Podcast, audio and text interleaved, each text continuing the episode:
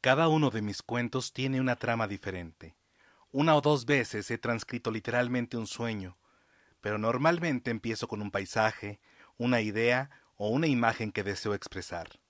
Le doy vueltas en la cabeza hasta que se me ocurre una manera adecuada de plasmarla mediante una sucesión de acontecimientos dramáticos capaces de ser consignados en términos concretos. H. P. Lovecraft, Nota sobre la escritura de ficción fantástica, 1933.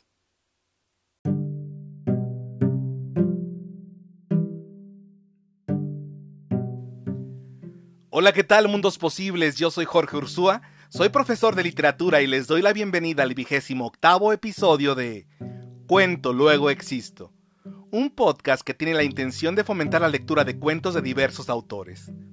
Hoy tengo como invitado un cuento inquietante y terrorífico titulado Los gatos de Ultar, del escritor estadounidense H.P. Lovecraft, relato publicado en la revista literaria Try Out en noviembre de 1920. Adentrémonos en una leyenda oscura donde una pareja de ancianos tortura y mata a los gatos en un pueblo llamado Ultar. Pero antes de entrar en materia con el relato, hagamos un breve recorrido por la vida de Howard Phillips Lovecraft.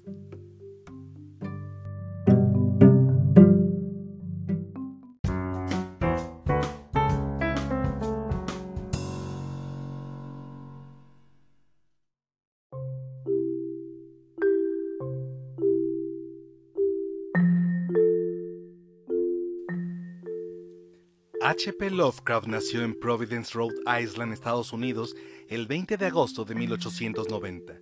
Es considerado uno de los maestros innovadores del cuento de terror y de la ciencia ficción.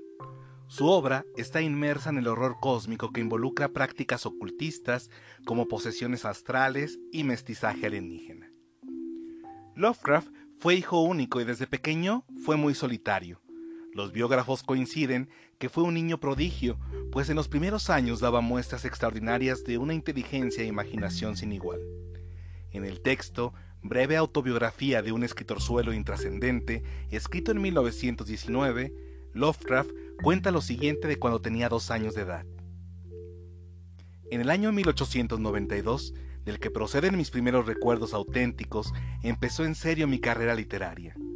Cuando dominé el arte de hablar coherentemente y asimilé el alfabeto, llegué a ser un inveterado lector de poesía que recitaba piezas con verdadera fineza declamatoria. El lugar de nacimiento, la poesía y las historias que escuchó en su infancia dieron origen a una imaginación desbordada. El escritor estadounidense escribió, de todos los cuentos que nos contaron en la infancia, los tradicionales de hadas y brujas y las leyendas de fantasmas eran los que más profunda impresión me producían. Empecé a leer bastante joven, a los cuatro años, y mis primeras lecturas fueron los cuentos de hadas de los hermanos Grimm. A los cinco leí Las Mil y Una Noches y me cautivaron por completo. Hice que mi madre acondicionara en mi habitación un rincón árabe con colgaduras, lámparas y apropiados complementos decorativos. En un texto titulado Algunas notas sobre una persona insignificante escrito en 1933, agrega, Pasé horas jugando a los árabes llamándome Abdul al-Asred. Fue muchos años más tarde, sin embargo, cuando pensé en darle a Abdul un puesto en el siglo VIII y atribuirle el temido e inmencionable Necronomicon. El pequeño Lovecraft se envolvió en un mágico mundo que lo llevó a la edad de seis años de las maravillas árabes a la mitología grecolatina. Nos dice, mi rincón árabe se convirtió en romano. Cuando tenía siete años, mi imaginación mitológica me hizo desear ser un fauno o un sátiro Solía tratar de figurarme que la parte de arriba de mis orejas empezaba a hacerse puntiaguda y que en mi frente empezaba a aparecer un esbozo de incipientes cuernos, y lamenté amargamente el hecho de que mis pies tardaran tanto en convertirse en pezuñas. En la autobiografía de 1929 explica también cómo la mitología lo absorbió y cómo sus seres cercanos se extrañaron de sus obsesiones y sus rarezas. Lovecraft narra lo siguiente. Escandalicé a todos por mis manifestaciones paganas, declarándome primero maometano y luego pagano romano. La verdad es que edifiqué en los bosques altares a Pan, Júpiter, Minerva y Apolo, y ofrecí pequeños sacrificios en medio de perfumes de incienso. En 1898, cuando tenía apenas ocho años, Lovecraft perdió a su padre, tras haber sido hospitalizado desde hacía varios años en el centro psiquiátrico de Providence. Sin embargo, la muerte de su progenitor no tuvo gran impacto en el pequeño Lovecraft, pues había convivido muy poco con él. Su infancia estuvo ensombrecida por recurrentes episodios de enfermedad que lo debilitaban mucho, así que no pudo asistir de manera regular al colegio. Su madre, sus tías, su abuelo y posteriormente un profesor particular le impartieron clases en casa. A su corta edad ya había leído gran cantidad de libros de la biblioteca particular de su abuelo materno. Además de la literatura, en la infancia comenzó un interés peculiar por las ciencias que le fue transformando la visión acerca del mundo. Lovecraft comparte. Primero vino la química, y pronto tuve un pequeño laboratorio muy atractivo en el sótano de mi casa. A continuación vino la geografía, con una extraña fascinación centrada en el continente antártico y otros reinos inexplorados de remotas maravillas. Finalmente, amaneció en mí la astronomía, y el señuelo de otros mundos e inconcebibles abismos cósmicos eclipsó todos mis otros intereses durante un largo periodo. Este desmesurado acercamiento a las ciencias en su adolescencia lo alejaron de su pueril paganismo basado en su gusto mitológico me convertí en un completo ateo y materialista. Desde entonces he dedicado mucha atención a la filosofía y no he encontrado ningún motivo válido para creer en ninguna forma de lo que llaman espiritual o sobrenatural. Lovecraft parecía vivir rodeado de seres imaginarios o de realidades extrañas construidas por su imaginación. En la autobiografía de 1929 nos dice, Siempre he tenido una imaginación completamente desenfrenada. Me daba miedo la oscuridad hasta que mi abuelo me curó haciéndome recorrer de noche habitaciones vacías y pasillos, y era propenso a urdir fantasías acerca de todo lo que veía. La biblioteca de mi casa era una oscura habitación sin ventanas a la que me asustaba un poco ir solo, aunque en realidad la posibilidad de producirme terror hacía que aumentara el encanto de los arcaicos volúmenes que encontré y leí allí.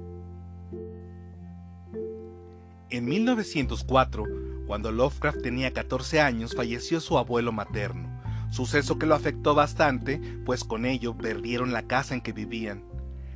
Quedó tan afectado Lovecraft por la pérdida de su abuelo y la casa que le vio nacer que consideró el suicidio. El gusto por la escritura le dio otras posibilidades antes que la muerte. A los 15 años escribió su primer relato al que tituló La bestia en la cueva, una especie de imitación de los cuentos de horror góticos.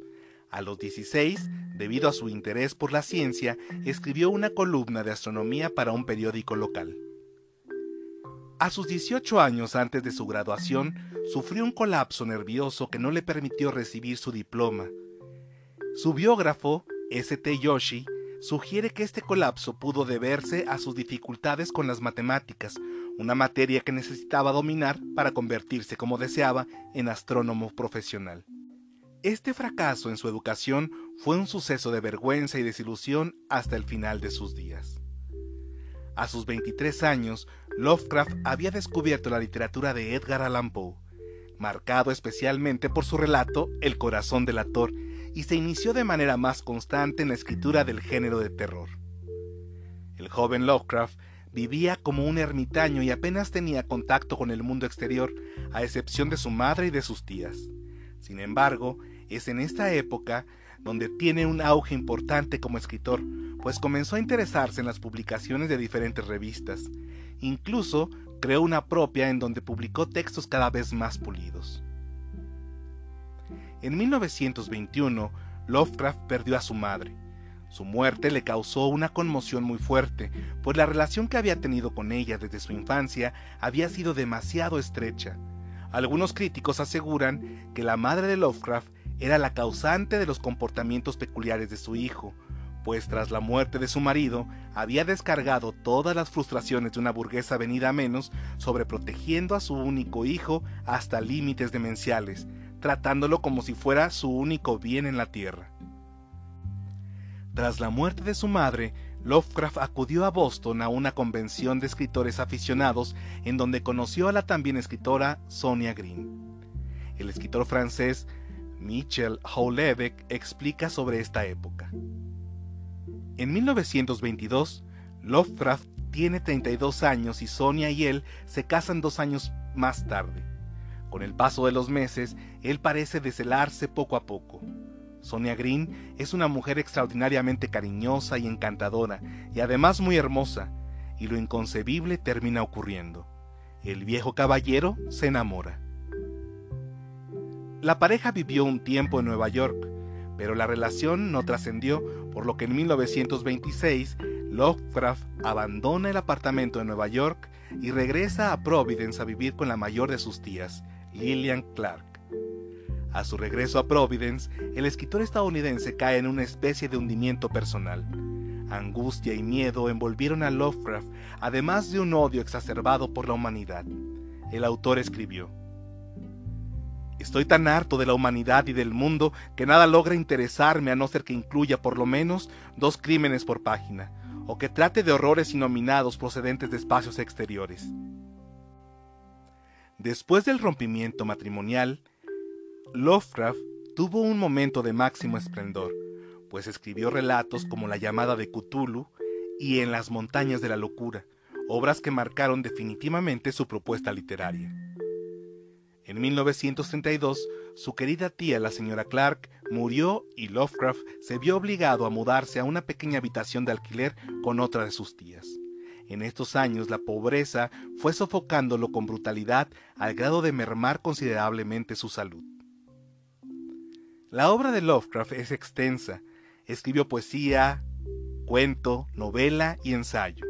Entre los relatos más representativos de su carrera se encuentran La bestia en la cueva de 1905, Dagon de 1917, Los gatos de Ultar de 1920, La ciudad sin nombre de 1921, La llamada de Cthulhu de 1926, El color que cayó del espacio de 1927, Historia del Necronomicon de 1927, El horror de Dunwich de 1928, En las montañas de la locura de 1931, la sombra sobre Innsmouth de 1931, entre muchos otros. La obra de Lovecraft es tan peculiar por la construcción de las atmósferas sombrías y terroríficas que producen en los lectores un horror genuino, y por supuesto por el tono, por el uso de adjetivos que atienden más al ambiente que a la impresión de la propia imagen impactante. Lovecraft, en un texto titulado Notas sobre la escritura de ficción fantástica, escrito en 1933, comparte su proceso creativo. Afirma que en la escritura de sus relatos es fundamental atender las siguientes cinco reglas. Número 1. Preparar una sinopsis y argumento de acontecimientos en el orden en que suceden realmente, no en el orden en que aparecen en la narración. 2 preparar una segunda sinopsis o argumento de eventos, esta vez en el orden en que aparecen en la narración, no en el orden en que suceden realmente, con descripciones detalladas y amplias y con anotaciones para un posible cambio de perspectiva de énfasis o de clímax. 3. Escribir la historia rápidamente, con fluidez, sin ser demasiado crítico, siguiendo el punto segundo, es decir, de acuerdo con la sinopsis en el orden narrativo. 4. Revisar el texto por completo, prestando atención en el vocabulario, sintaxis, ritmo de la prosa, proporcionalidad de las partes, sutilezas de tono, elegancia y verosimilitud de las transiciones, la efectividad del comienzo, del final, del clímax, la tensión y el interés dramático, la plausibilidad y la atmósfera y varios otros elementos. Y número 5 Preparar una copia mecanografiada con esmero, sin vacilar en dar los últimos toques donde parezca conveniente. La obra más conocida de este autor estadounidense, sin duda, es el relato La llamada de Cthulhu de 1926, en donde aparece su personaje más emblemático, Cthulhu, un monstruo mitológico, una entidad cósmica, una criatura aterradora descrita de la siguiente manera en el cuento. Un monstruo de perfil vagamente humano, pero con una cabeza a modo de pulpo cuya cara era una masa de tentáculos, un cuerpo cubierto de escamas y de aspecto gomoso, unas prodigiosas garras tanto en extremidades anteriores como posteriores y unas largas y estrechas alas en la espalda. Cthulhu es un personaje que, según los estudiosos de Lovecraft, tiene el mismo alcance icónico a la par de Drácula, Frankenstein, Sherlock Holmes o el propio Don Quijote.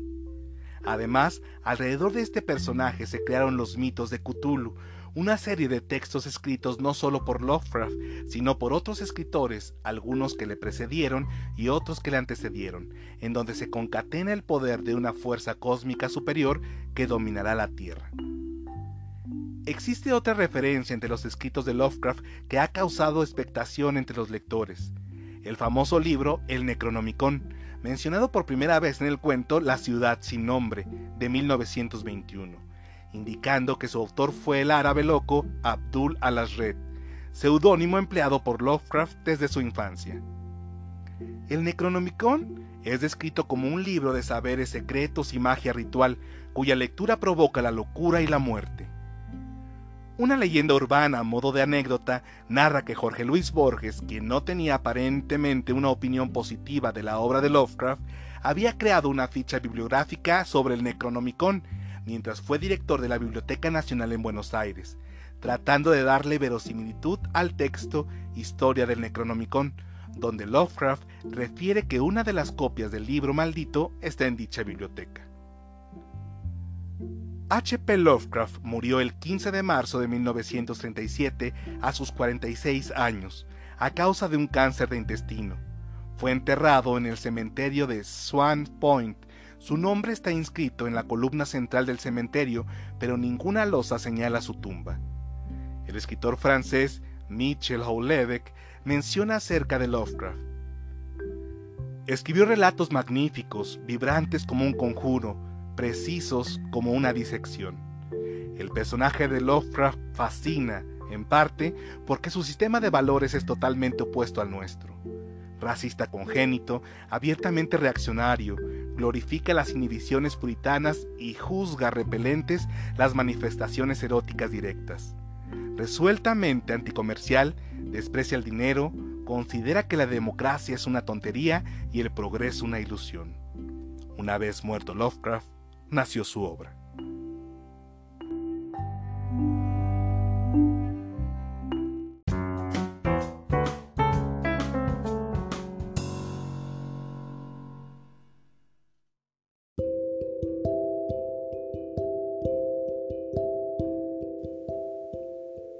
H.P. Lovecraft en el texto algunas notas sobre una persona insignificante escrito en 1933, hace una puntualización interesante acerca de la construcción de los relatos.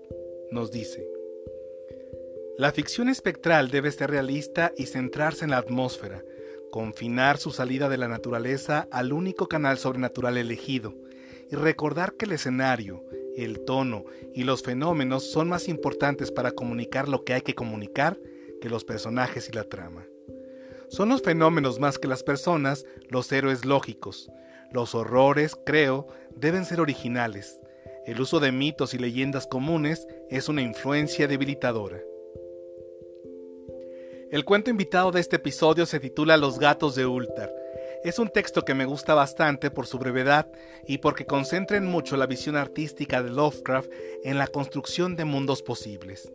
Es una historia que nos adentra como lectores a una atmósfera inquietante y perturbadora que trasciende en la memoria por las imágenes y las creencias que allí se plasman, abriéndonos los ojos a un universo sombrío donde los gatos, instados por un conjuro, cobran venganza. Bueno, sin más preámbulo, pasemos a la síntesis del relato. Los gatos de Ultar de H.P. Lovecraft es una narración a modo de leyenda un hombre nos cuenta desde su presente el porqué de una ley que establece que está prohibido matar gatos en el pueblo de Ultar. Para explicarlo, relata una serie de hechos que sucedieron en el pasado. El narrador nos cuenta que en Ultar existía una pareja de ancianos que se deleitaba con asesinar a todos los gatos que se acercaban a los alrededores de la cabaña en que vivían. Sus métodos para aniquilarlos eran extremos, pues por las noches escuchaban sonidos desgarradores. Los habitantes del pueblo no se atrevían a confrontar a los ancianos. Les tenían miedo no solo por la mala fama que tenían, sino también por su aspecto desagradable. Cuando alguien en el pueblo perdía a uno de sus gatos, solo agradecía que no hubiera sido alguno de sus hijos, pues sabía el destino que le esperaba. Un día entró a Ultar una caravana de peregrinos extraños. En sus carromatos llevaban dibujados algunos seres con cuernos, leones, carneros y águilas. Los peregrinos se asentaron allí, en Ultar, por unos días. Entre ellos había un niño llamado Menes, quien había perdido a sus padres y solo tenía de compañía a un pequeño gatito negro. Menes y su menino eran inseparables y jugaban, pero en esa ocasión en Ultar el gatito negro se extravió y no lo encontró. Los pobladores les contaron a los peregrinos lo que hacían los ancianos, dando por hecho que el gatito negro de Menes había sido asesinado por los viejos. Menes, desconsolado, alzando los brazos hacia el sol, comenzó a proferir rezos a modo de conjuros. En el cielo se formaron algunas extrañas figuras en las nubes, sombrías criaturas híbridas con cuernos. Aquella noche los peregrinos dejaron Ultar y no se les volvió a ver nunca más. Al mismo tiempo, los gatos de todas las casas de Ultar habían desaparecido. Algunos creyeron que la caravana de peregrinos se había llevado a los gatos, otros culparon a los ancianos pues ya tenían mala fama. Pero otro niño, el hijo del posadero, había visto a todos los gatos formados en filas hacia la cabaña de los ancianos asesinos de gatos. Los gatos caminaban en círculo como si realizaban un rito. Al día siguiente, al amanecer, todos los gatos estaban de nuevo en sus hogares, gordos y brillantes, pero notaron que extrañamente no querían comer, así por varios días. Los habitantes de Ultar notaron después de una semana que en la cabaña de los ancianos no se encendían las luces al oscurecer. El burgomaestre, acompañado de un par de aldeanos, se dirigió hasta la casa en donde encontraron dos esqueletos humanos limpiamente descarnados sobre el suelo de tierra y una variedad de singulares insectos arrastrándose por las oscuras esquinas. Los habitantes de la aldea quedaron aterrorizados por lo que había sucedido. Hablaron de todo lo que había sucedido también con los peregrinos y finalmente los pobladores aprobaron la ley de que ningún hombre podía matar a un gato en Ultar. Y allí termina el cuento.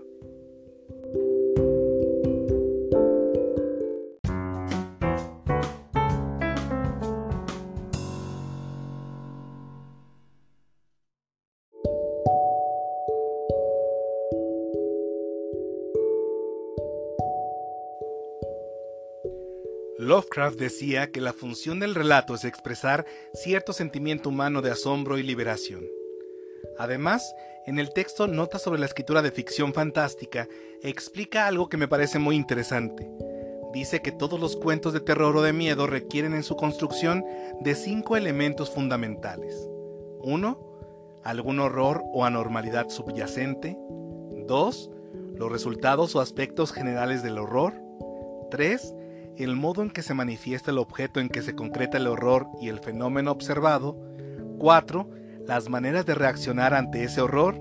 Y 5. Los efectos específicos del horror con relación al conjunto dado de circunstancias. En este comentario me centraré primero en tratar de comprobar si el relato Los gatos de Ultar posee los cinco elementos indispensables de los cuentos de terror que menciona Lovecraft y de qué manera aparecen después hablaré acerca del niño Menes y el simbolismo de los gatos. Empecemos entonces con los elementos que componen los relatos de terror. El primer elemento dice que el relato debe tener algún horror o anormalidad subyacente. Sobre este punto, en los gatos de Ultar, el horror surge a partir de una anormalidad que también es horrorosa. Me refiero a que se cuenta cómo los gatos del pueblo desaparecían al acercarse a la cabaña de los ancianos. Esto es la anormalidad, la desaparición de los gatos, pero está ligada al horror de sugerir la manera en que los ancianos los asesinan. De ellos solo obtenemos referencias, por ejemplo, los ruidos extraños que se escuchan por las noches asumiendo que los gatos están siendo asesinados. El segundo elemento, según Lovecraft, que deben poseer los relatos de terror es que deben presentarse los resultados o aspectos generales del horror. A partir de la llegada de los peregrinos a Ultar y la pérdida del gatito negro del pequeño Menes, surge una nueva anormalidad, que es el conjuro que expresa el niño en una lengua desconocida al haber perdido a su gatito negro. Entre los aspectos generales del horror está la aparición, a partir del conjuro, de figuras extrañas en las nubes donde se forman entes híbridos con cuernos. El tercer elemento de los cuentos de terror es el modo en que se manifiesta el objeto en que se concreta el horror y el fenómeno observado. A la partida de los peregrinos se desencadenan otras situaciones, como la acción muy peculiar de la desaparición de todos los gatos del pueblo de Ultar. El hijo del posadero, otro niño que aparece en el cuento, observa un fenómeno extraño en el que todos los gatos de Ultar se dirigen lentamente hacia la cabaña en que viven los ancianos asesinos de gatos. Los felinos formaron un círculo rodeando la cabaña de los viejos en una especie de rito bestial. La concreción del horror se sabe días después cuando algunos de los pobladores van a la cabaña de los ancianos, a quienes extrañamente no habían visto en los últimos días, y descubren sus esqueletos limpiamente descarnados. Los gatos habían matado a los ancianos y se los habían comido. El cuarto elemento propuesto por Lovecraft dice que en los relatos deben aparecer las maneras de reaccionar ante ese horror. Ante los hechos ocurridos, los pobladores se tratan de explicar lo sucedido. Algunos culpan a los peregrinos y otros menos comulgan con la versión del hijo del posadero. Lovecraft, en algunas notas sobre narrativa interplanetaria, escrito en 1934, afirma, los personajes deben reaccionar ante lo extraño como lo haría de verdad la gente ante tal cosa si de pronto tuviera que hacerle frente en la vida cotidiana, mostrando el asombro casi abrumador que cualquiera mostraría espontáneamente. El autor tiene que sugerir de algún modo la sensación de temor, asombro y extrañeza que el lector debería sentir en presencia de semejante cosa. El último elemento de los cuentos de terror tiene que ver con los efectos específicos del horror con relación al conjunto dado de circunstancias. El efecto de los pobladores es de extrañeza, de terror. Esto tiene que ver con la resolución del cuento, donde los pobladores discuten acerca de los hechos que acontecieron y deciden aprobar la ley en que queda prohibido que en Ultar se mate a algún gato. Aparentemente, hay, por parte de los pobladores, una consideración afectuosa sobre los gatos, como si sus dueños los quisieran proteger. Sin embargo, de fondo, hay un temor mayor a ser víctimas de los felinos, tal como le sucedió a los ancianos. Es decir, los pobladores trasladan su miedo, ese miedo que tenían a los ancianos, ahora a los gatos. Lovecraft decía que el verdadero héroe de un cuento maravilloso no es ningún ser humano, sino sencillamente un conjunto de fenómenos. Otro de los aspectos que quiero abordar en este comentario está relacionado con la figura del niño al que llaman Menes. El nombre de Menes hace referencia al primer faraón de Egipto nombrado así, Menes, quien fundó la primera dinastía. Su reinado está situado alrededor del año 3100 a.C. Resulta interesante este dato, pues la cultura egipcia es asociada comúnmente con los gatos. De hecho, en el relato se menciona que los gatos son el alma del antiguo Egipto y el portador de historias de ciudades olvidadas en Meroe y Ofir. Esto nos lleva a hablar de los gatos y su relación con Egipto y su concepción cultural en algunos momentos claves de la historia. Los gatos son animales que poseen un halo enigmático en cuanto a su simbolismo. Tradicionalmente se ha asociado su domesticación a los egipcios o a los asirios. Se cree que los egipcios empezaron a domesticarlos en torno al año 4000 a.C. para mantener a las ratas y ratones fuera de sus graneros. Para los egipcios eran animales sagrados y como tales el castigo por matar a uno de estos era la muerte. La diosa Bastet era representada con cabeza de gato. Este dato por supuesto que aporta una carga significativa al cuento de Lovecraft, pues los gatos cobran venganza sobre los ancianos por eso, por haberlos asesinado. Además, es importante recuperar la carga simbólica que tuvieron estos felinos durante la Edad Media, pues se pensaba que estaban asociados al mal, a la hechicería o al terror. Se creía que los gatos eran familiares de las brujas. Esto ocasionó que se les quemara vivos o se les arrojara desde la cumbre de edificios altos durante las festividades. Un dato también interesante respecto a los gatos es que en los juicios a las brujas los gatos no tenían salvación alguna, se daba por sentada su relación con el diablo. Los gatos fueron quemados en las hogueras, crucificados en las puertas de las casas o ahogados.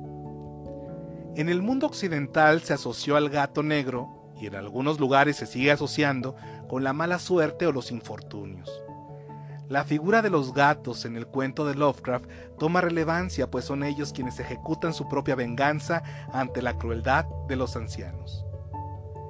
El escritor francés Michel Houellebecq, en la biografía de H.P. Lovecraft, escrita en 1991, habla acerca de los mundos posibles creados por Lovecraft, con esas atmósferas hostiles, sombrías, terroríficas, y nos dice, La paradoja es que preferimos ese universo, por espantoso que sea, a nuestra realidad.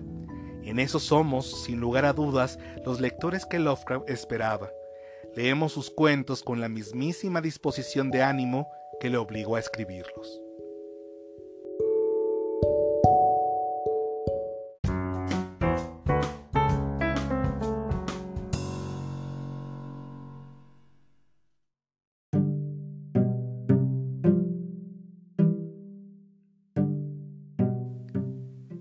La narrativa de Lovecraft tiene una construcción imaginaria sin igual es una obra que nos emociona y nos sumerge en mundos posibles lejanos a la realidad, pero muy cercanos al ámbito de los sueños y de las pesadillas. Quiero recomendarles otros relatos geniales de este maestro del género de terror.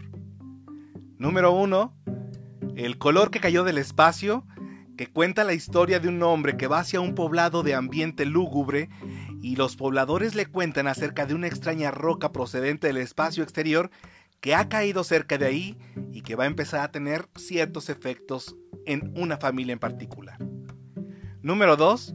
La bestia en la cueva es una historia extraordinaria de un hombre que tras ir a una excursión por unas grutas se extravía entre las cavernas apartándose del grupo con el que iba.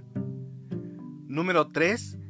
La llamada de Cthulhu es una historia extraordinaria en la que un hombre encuentra tras la muerte de su tío abuelo unos documentos que revelan la existencia de una misteriosa criatura que se mantiene latente en las profundidades del mar. Número 4. Dagon, o Dagon, también está traducido así, que cuenta la historia de un hombre que está a punto de quitarse la vida por el tormento que le causan las imágenes que se le vienen a la mente de aquello que atestiguó tras un naufragio. Número 5. La sombra sobre Innsmouth que es una narración más extensa que las anteriores, que cuenta la historia de un hombre que va hacia un pueblo costero, intrigado por los raros sucesos que se cuentan de los habitantes de ese lugar. Y agrego uno más, número 6, la historia del Necronomicon. Es un texto breve en que se explica la existencia y registro del libro maldito llamado Necronomicon. Gracias por acompañarme en este episodio de Cuento Luego Existo. Espero que haya sido de tu agrado. Si te gustó este podcast, te invito a que lo compartas y si tienes algún comentario acerca del autor o del cuento, qué te hizo sentir o pensar, escríbeme a luegoexistocuento.gmail.com. Sígueme en redes sociales, en Instagram y en la página de Facebook como Cuento Luego Existo. También sígueme en YouTube donde estamos publicando algunos bonus track con lecturas en voz alta de otros cuentos de autores ya abordados en el podcast. Te invito a que me sigas en los laberintos de la imaginación para que podamos seguir existiendo en las palabras. Hasta la próxima.